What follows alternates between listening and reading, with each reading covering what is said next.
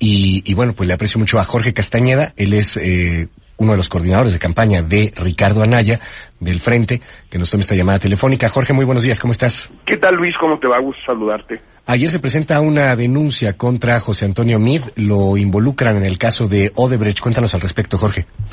Bueno, es una denuncia eh, contra Mid y contra Peña Nieto por un conjunto de hechos que van desde el 2010, cuando se firma el contrato original entre Pemex y Braskem y DESA, hasta más recientemente en 2015, cuando se van implementando o se posponen los aranceles a la importación de polietileno para proteger a Braskem eh, y DESA.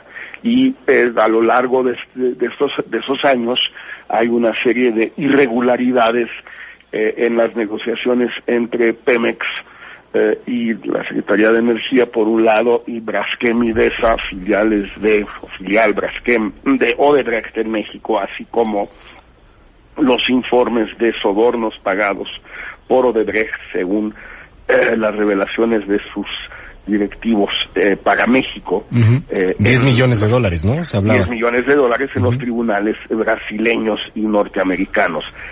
simplemente lo que se hace es plantear que en eh, abril de 2011, siendo secretario de Energía José Antonio Mid, eh, un miembro del Consejo de Administración de Pemex planteó todas las los inconvenientes y las irregularidades que se produjeron en la firma del contrato en el 2010.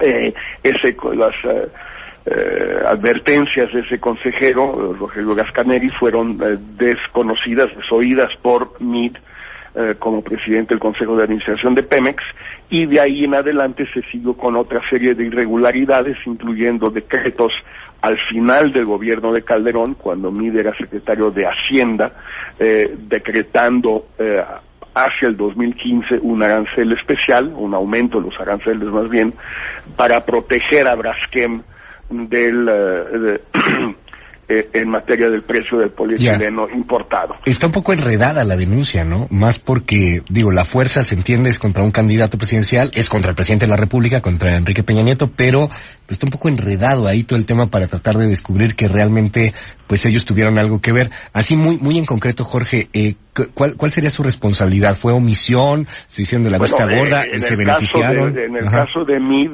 claramente un, un consejero de Pemex, advirtió todos los inconvenientes y todas las irregularidades constan en el acto 827 eh, de las reuniones del Consejo de Administración de Pemex y como presidente de ese consejo, MID desoyó, desconoció todas esas advertencias. Ahí hay una complicidad evidente. Enseguida hay el elemento del soborno pagado, según los brasileños, a Emilio Lozoya jefe de asuntos internacionales de la campaña de Peña Nieto y después director de Pemex. Y en tercer lugar, el arancel decretado por el entonces secretario de Hacienda, José Antonio Mid, al final del sexenio de Calderón. No hay nada enredado. El esquema es muy enredado. Incluso la adjudicación directa del contrato del ducto para llevar el a de Pemex a la planta de Braskem, eh, de, otorgado a una empresa que también tiene vinculación, Genova, con eh, MID y con Lozoya en particular. todo eso no es, es enredado el esquema. Sí, es, pues sí, es, complicado ahí el asunto, un poco enmarañado. Déjame preguntarte algo, Jorge, porque me llamó la atención. Braskem y DESA también está por ahí, ¿no? De acuerdo a lo que, a lo que te escuchaba. Por supuesto, es una, es una asociación entre la filial mexicana de... ¿Tiene que ver este asunto con Jiménez Espriu también, con el propuesto por López Obrador como eh, secretario de comunicaciones y, de, perdón, como secretario, sí, de comunicaciones y, transportes? ¿Tiene, tiene que ver con, con este, con este tema? ¿Hay corrupción también de MID, esa es una denuncia hecha por MID en el debate. Sí, sí, sí. Según MID, Jiménez Espriu, o la familia, en realidad la esposa eh, de Jiménez Espriu, es miembro del Consejo de Administración de IDESA, la socia mexicana de Braskem, la filial de Odebrecht. Eh, y todo indica que en efecto así es, es decir, es un enredo más. como decía Luis Cabrera hace muchos años, no, no se les acusa de tontos, sino de corruptos. Tontos no son, por eso los esquemas son tan enredados. No, no son esquemas sencillos. En Brasil se han tardado años en desenmarañar, como tú dices, Luis, todo esto. Eh, un acuerdo de una enorme complejidad jurídica y financiera ante los gobiernos de Brasil, de Estados Unidos y de Suiza. No son sencillos estos enjuagues.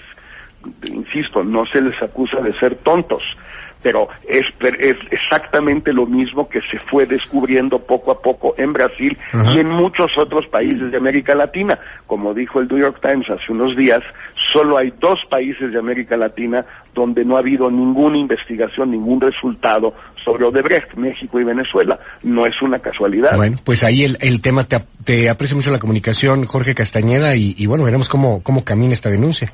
Así es, Luis. Un fuerte abrazo. Va de vuelta, gracias. 8 de la mañana con 21 minutos.